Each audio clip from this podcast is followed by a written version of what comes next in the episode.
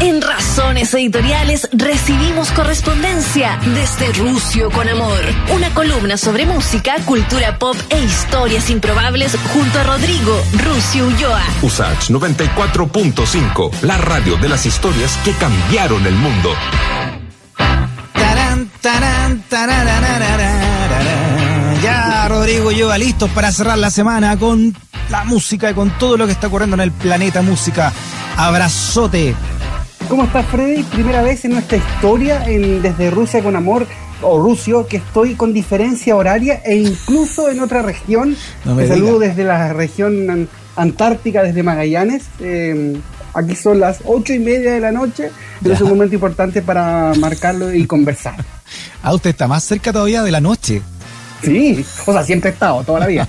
Pero hoy día particularmente sí. Lo que quiero sí destacar y contarle a la gente que entrar a Magallanes eh, hoy Ya. día es, es casi más difícil que entrar a Corea del Norte. Eh, lo- los, protocolos, los cordones están funcionando muy, muy bien.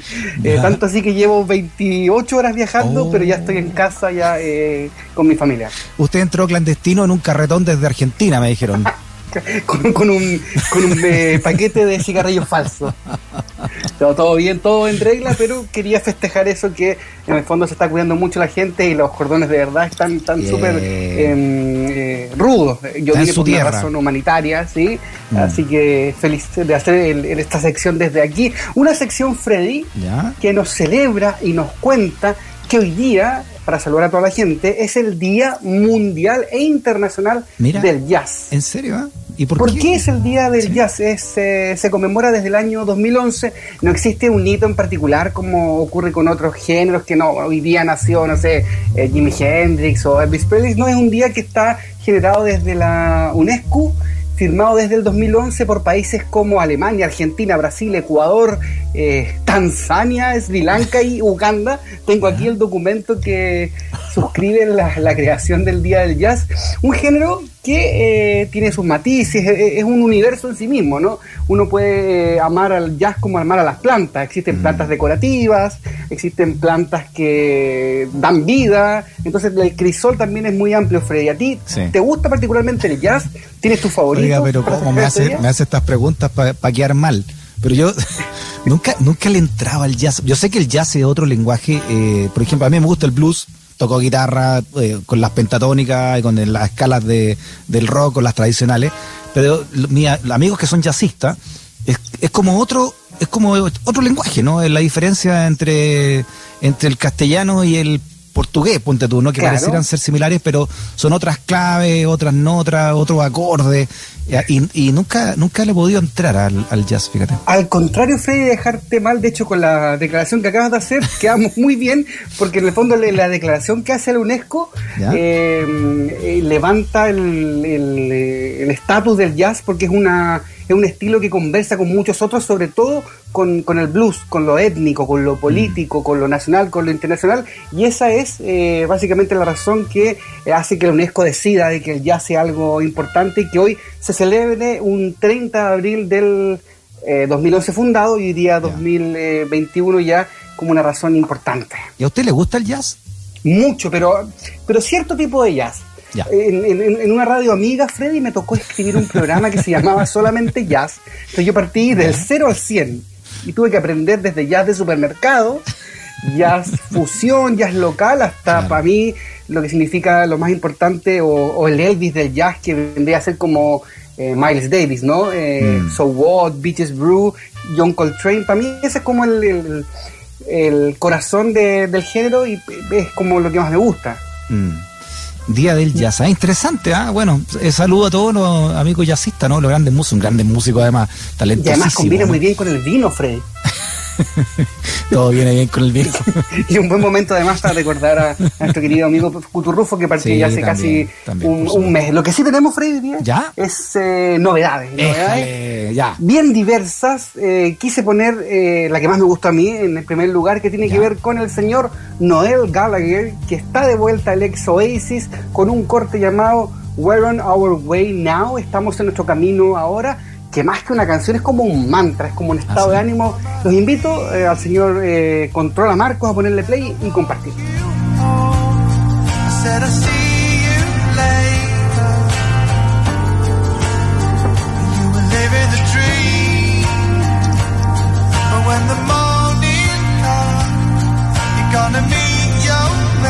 Me gusta mucho Noel porque en mm. Oasis Liam ponía la onda, pero Noel ponía las canciones.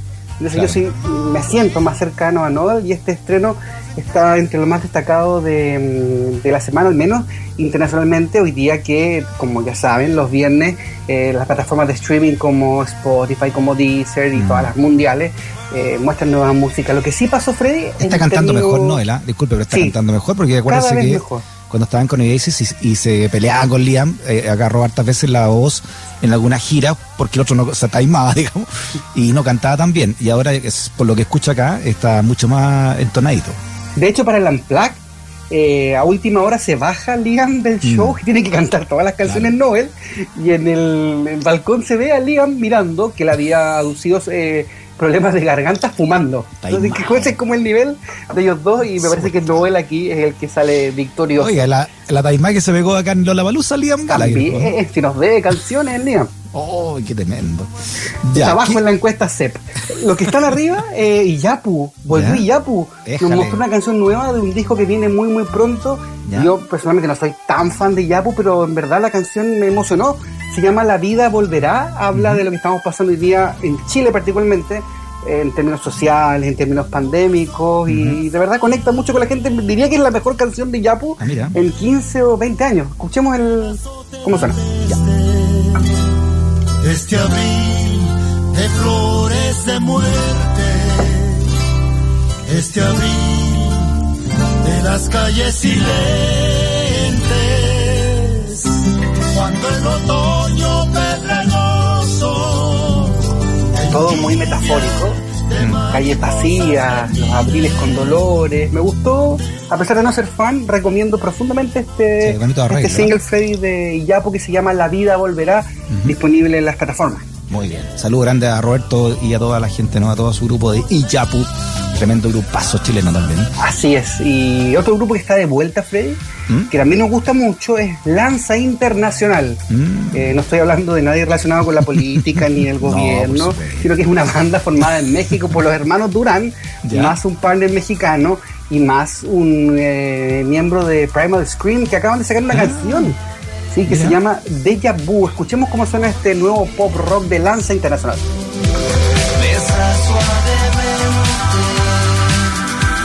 sobre la conciencia. Siempre que pierdes el puesto, tener mala ¿Cómo diferencia los pop? Ya, los Lanza Internacional, con bases pregrabadas y todo. Claro, es menos guitarras, diría yo. Está bueno esto que se llama Deja Vu y también ya la gente le puede dar play en cada una de las posibilidades que, ofrece la amplia gama de Internet. Y para cerrar, una, una, monedita del folclore. Una curiosidad. Juanes. Juanes acaba de sacar eh, un cover en español de Dancing in the Dark, el clásico de Bruce Springsteen. Recordemos que Juanes siempre es un tipo de doble vida. Por un lado, pop, la camisa negra y todo ese rollo, pero él venía de una banda de metal en Colombia. Ah, sí. Eh, es súper seguidor del rock clásico, Esquimosis se llamaba su banda, entonces tiene ciertas influencias y conexiones con, con el rock clásico. Escuchemos cómo suena en su voz esta canción original de Bruce Springsteen llamada Dancing in the Dark. Tan cansado y hastiado de mí, a mi lado, necesito algo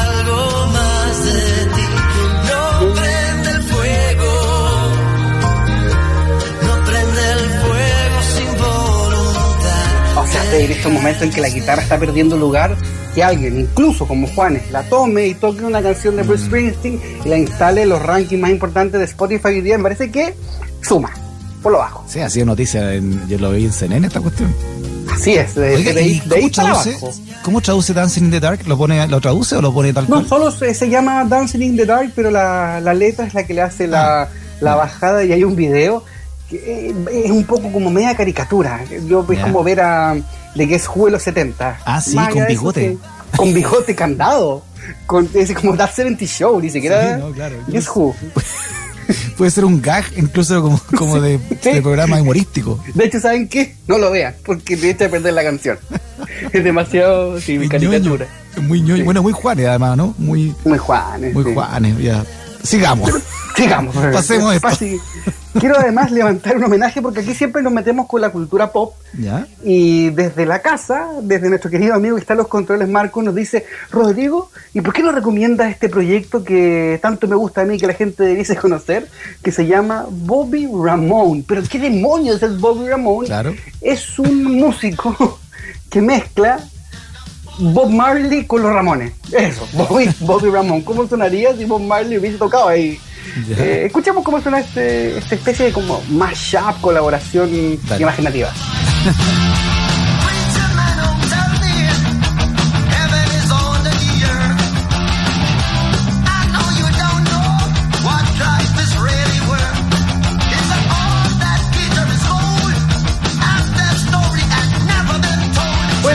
Puede servir para sorprender a alguien.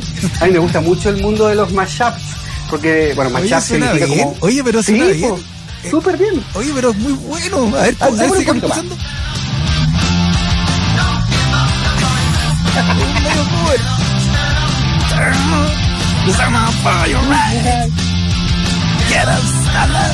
Lo que nos dice en el fondo.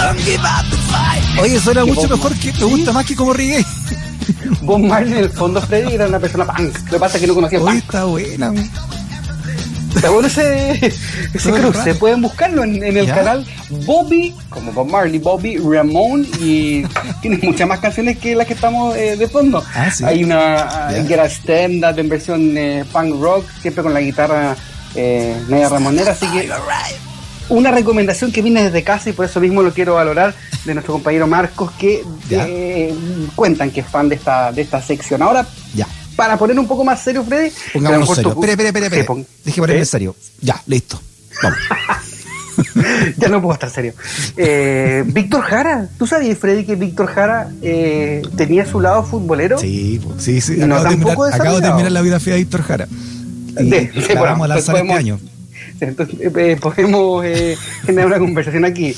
Eh, ¿De qué equipo era Víctor Jara, Freddy? Ah, lee el libro. Mira, te voy a contar una pura anécdota. Ya, eso, eso. Víctor Jara, su polola de la juventud de Víctor Jara, te estoy hablando de la adolescencia de Víctor Jara, de la polola del barrio, digamos, fue, fue Gabriela Medina, la actriz Gabriela Medina. Ya. Y, y le hice la pregunta a Gabriela Medina. ¿Qué equipo le gustaba a Víctor Jara de fútbol? Porque él, él era muy futbolero, jugaba la pelota, era un gran puntero izquierdo. eh, Víctor Jara. Eh, obviamente no, no voy a ser puntero derecho. y eh, Gabriela Medina, mira, mira, me dice, yo soy de la U, dice Gabriela, íbamos al estadio, me acompañaba al estadio, y yo creo, mira, que no tenía una afinidad eh, o sea, un equipo especial, pero obviamente su equipo de su amor, y además después estudió en la Universidad de Chile Teatro, era la Universidad de Chile, al menos cuando me acompañaba a mí, no sé si era por mí, pero hinchaba por la U. Ya, hay, hay, hay unas luces ahí. También hay quienes desarrollan la teoría de que Víctor Jara era de Colo Colo por el arraigo con el pueblo. Ya. Pero no está confirmado, Freddy. Lo que sí es lo que cuentas tú, que era un buen jugador, más que de fútbol, de baby Sí, de fútbol. baby, tenía un equipo de baby. Armaron un campeonato de la revista Ritmo, Mm. eh, cuando todavía no era tan, tan farandulera. Y él compartía eh, camiseta con Eduardo Carrasco, por ejemplo, con la gente, bueno, de Quilapayún y versus Pat Henry y los Diablos Azules, por ejemplo. Así que cuentan que tenía cierta habilidad con el balón, no era tan docto. Era rápido. Era más bien un jugador esforzado. Oye, hay una foto de él, de niño, vestido de fútbol, que está con agachado así, con una pelota al lado, con un equipo al lado de, de, de cabros chicos donde jugaba ahí en, en la población, donde él vivía ahí cerca de Estación Central. Y, eh, ¿sabes quién me contó anécdotas de anécdotas de, de pichanga con Víctor. Jara? El Pollo Fuente. Sí, también, eran de estos campeonatos de la revista. Ritmo. Claro, porque Buddy Richard y el Pollo Fuente tenían otro equipo de fútbol, con Sí. otros más ahí de, de- de la nueva ola, y, y se enfrentaban a este otro equipo de fútbol de lo, lo que era la nueva canción chilena, ¿no? Los Sí. carracos, en fin, y, y eran buenas las pichangas, decían, ¿ah? se armaba en, en, eh, Nataniel. Y el, el equipo que donde jugaba aquí la Capayún y jugaba Víctor Jara vestían de negro. Como una analogía a los ponchos Igual, de, la, claro. de la agrupación. Eso está, está ahí, hay fotos y estuve buscando en- durante todas estas 24 horas de vuelo para llegar a Punta Arenas y lo encontré. Así que Oye, hay una conexión porque profunda. las puedo meter en el libro todavía, si el libro lo estamos, lo estamos editando. Podemos conversar después de esta sección lo que encontré, Freddy. 15%. Pero Eh, que el 15% o el 10%, pero sí, eh, Víctor Jara era, era muy futbolero, eh, algo, algo jugaba, ¿no? Eh, tenía su posición y más cercano al baby fútbol. Buena. y cambiando radicalmente de tema, la semana pasada Ya. inventamos una sección que se llamaba ¿Por qué esta banda se llama así? Y gustó mucho. Tuve mucho feedback en redes sociales. Eh, por ejemplo, ¿por qué Blind Melon se llamaba Blind Melon? ¿Por qué, Claro. eh, no sé, contamos Supergrass se llama Supergrass? Y hoy día eh, hice la tarea fácil para conectar más con la gente. Por qué? ejemplo, Fede, y lo, lo conversamos la semana pasada, tú lo sabes, ¿por qué los Rolling Stones se llaman The Rolling Stones? Ya, cuente, cuéntelo usted. Ah, bueno, estaba Keith Richards con eh, Mick Jagger eh, preparando una entrevista que le iba a hacer un medio local y todo eh, para su nuevo trabajo, su nuevo single. Entonces le preguntan, ya, pero ¿cómo se llaman ustedes? Y estaban entre los discos que escuchaban, se encuentra un disco de, de Moody Waters que la portada decía Rolling Stone Blues y ahí, eh, según ellos, adoptan esto. Lo cuentan hace poco en una, en una entrevista de, mm, de un mini documental donde, donde muestran eh, Exhibitionism, se llama, que habla sobre el legado de la agrupación y cuentan textualmente esta anécdota de Moody Waters y la canción Rolling Stone, que de ahí viene el nombre de la agrupación. Sí, sí, un homenaje a, a Muddy Waters. Pasa que era un disco de grandes éxitos que llegó a una edición especial a Inglaterra. Y ahí Sí. lo- ellos eh, se lo, lo tenía Mick Jagger y se lo muestra a Keith Richard en, yendo para la- porque estudiaban en la misma universidad, ¿no? Que estaban y le muestra el disco, ¿no? Y ahí quedan maravillados con, con el blues. Ya eran seguidores del blues de ellos eh, desde muy niños, entonces Imagínate. eh, tuvo un homenaje también a, a, a este, al ídolo que era Muddy Waters. Así es, se llama Rolling Stone Blues, este compilado que hablas tú, Freddy. Así que es correcto. Eh, Alternativa correcta. Del, del- del nombre. Ahora, ¿por qué Pearl Jam se llama Pearl Jam? Ya. Qué gran pregunta. Pearl Jam, que sería como jalea de perla o algo así. Claro, con una mermelada de perlas. Y Mermelada, dicen que- mermelada de perla. Sí. Imagínate Eh, en castellano. Aquí está el grupo Mermelada de Perlas. si, si te ponías a pensar, Freddy, una banda que es peligrosa, que tira fuego, se llama Beso. o sea, Kiss, no sé. Ay, salen pintados. Es bueno ese comercial, ¿ah? ¿Cómo se llama tu banda? Se llama Beso. Ay, salen pintados. no, ninguna, pero ninguna, de ser- ninguna posibilidad de ser peligroso llamándose Beso. Claro. En el caso de Pearl Jam, la abuela de uno de los integrantes hace una mermelada y al parecer tenía honguitos en el patio. Y ella no sabía que los honguitos eh, eran alucinógenos. Entonces cuando La tomaban abuela. la once, eh, oye, la qué buena la mermelada, tu abuela. Una mermelada, una perla esta mermelada. Y ahí quedó Pearl Jam. Pasaban metidos en la casa de la abuela. los- los- Sí. Tenía su, su huertita ahí atrás y le hacía esa mermelada. Eh, lo contamos alguna vez. La banda tenía un nombre de un basquetbolista que finalmente no, no pasó el copyright, eh, Mookie Blaylock, y agarraron este segundo vuelo con Pearl Jam. Está bueno el nombre, ¿ah? Sí, mermelada alucinógena. No suena tan bien en español, en inglés sí. Pink Floyd. Ya. ¿Por qué se llama Pink Floyd? Cuéntamelo, pues. dos, dos bluseros, dos Sí. bluseros. Eh, Pink Underton y Floyd Council eh, eran eh, parte del- de la discografía también del- de los, entre comillas, muchachos de esa época. Entonces decidieron tomar eh, un nombre, dos nombres de, de bluseros Sí. amigos, de, o sea, fanáticos, y, y surge este mito de Pink Floyd desde. Sí, claro. También, ah, es que también va muy de la mano de, de toda esta generación de jóvenes ingleses que mm, desprejuiciados del racismo, que son los que finalmente descubren y valoran el blues estadounidense y lo devuelven eh, a Estados Unidos.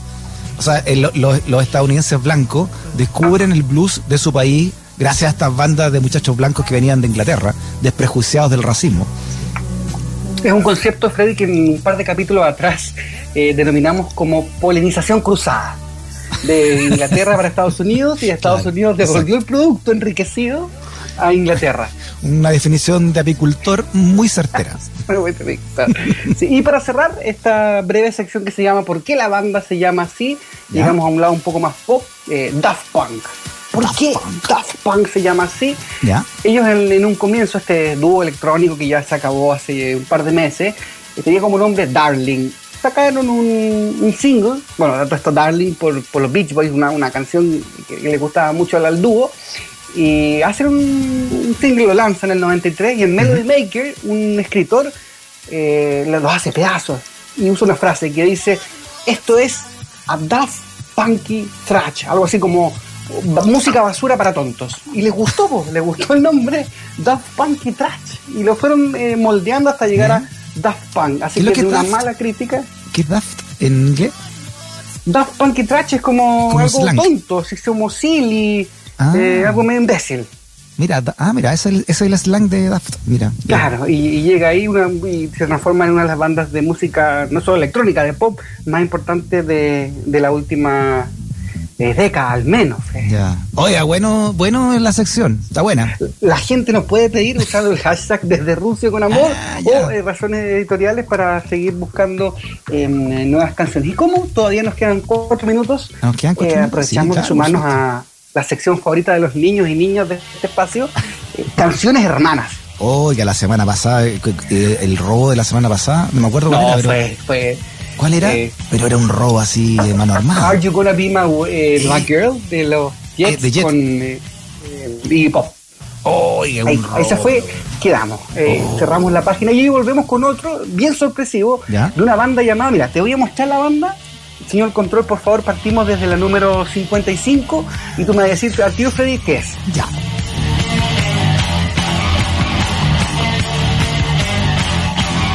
Nirvana. Claro, es igual. Esto es Killing Joke. Ya. La canción se llama 80s. Señor Control, ¿puede ponerla de nuevo desde el principio de la 55?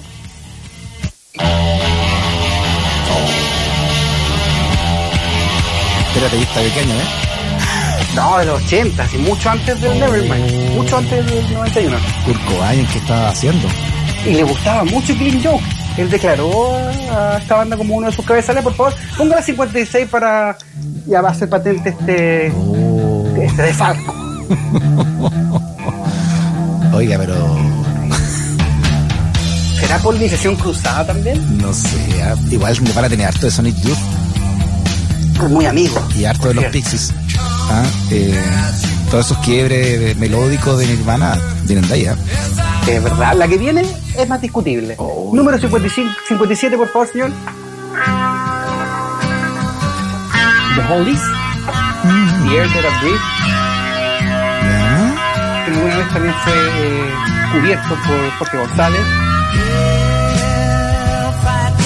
Qué grande, Pedazo de clásico. qué grande que este gallo. Festival de ella. Que la que viene la 58, chorea. Póngale play.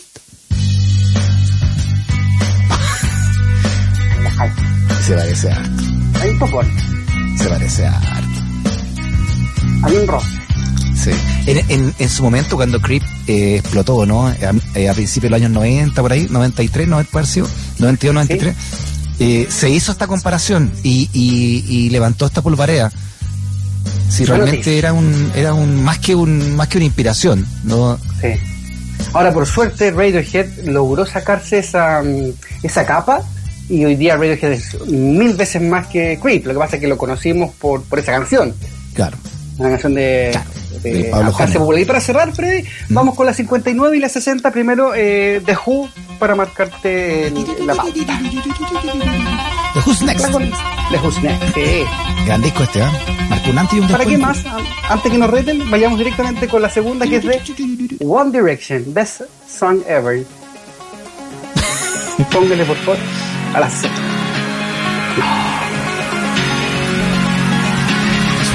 ¿Y estos quiénes son?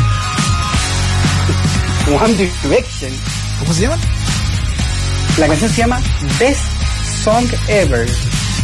La mejor canción de- del mundo, de la historia. No, pero ¿quién es el grupo? ¿Cómo se llama el grupo? No escuché. One Direction. One Direction. Clásico, una, sí, Ah, una ya, boy band, ya. y estoy revisando lo- los créditos y no aparece, pero ni en la cómica de Who. pero ¿cómo? Sí. No. Es feo el choreo ustedes. Oiga, no, pero es que esto es muy, esto, esto no puede ser. El caso Cascada, que una alpargata al lado está cuestionada. Sí, yo creo que The Who debiera ir por un nuevo retiro en este caso. ¿ah? un 10% por lo menos. Impresionante. Ya, don Rodrigo. Oiga, ¿qué es lo que viene a las 8 horas? En 3 minutos más. Un nuevo capítulo de Muérdete la lengua junto a mi querido amigo Nicolás Castro, esta vez ¿Ya? conversando, entrevistando largamente en, en un buen momento ¿Ya? a la noche, con Carlos Cabeza. Oh, Carlos Cabeza, qué notable, qué pater family del rock chileno Carlos Cabeza, no solamente Buen con electrodomésticos, sino que también con su con sus discos solistas. Sí, entiendo que es- él, él es del norte, Omar se desarrolló en Copiapó, trabajó como eh, aeromozo y empezó a recibir discos ahí. Es bien, Bueno. buena la historia de Carlos Cabeza. Probablemente. Nico Castro le saca la foto ahí, así que desde las 8 de la noche Enorme. vamos con Muérdete la lengua, un especial dedicado a Carlos Cabeza. Muy bien. Don Rodrigo, abrazo grande hasta allá a Punta Arena, que ya es día martes, me dijo ya en Punta Arena. Son las 9 de la noche ya. Ah, ya, muy bien. De hora ir a acostarse entonces. Sí, un abrazo, Freddy. Nos. Chao, Rodrigo, que estés bien. Vale, chao, chao. Chao. Adiós. Ya,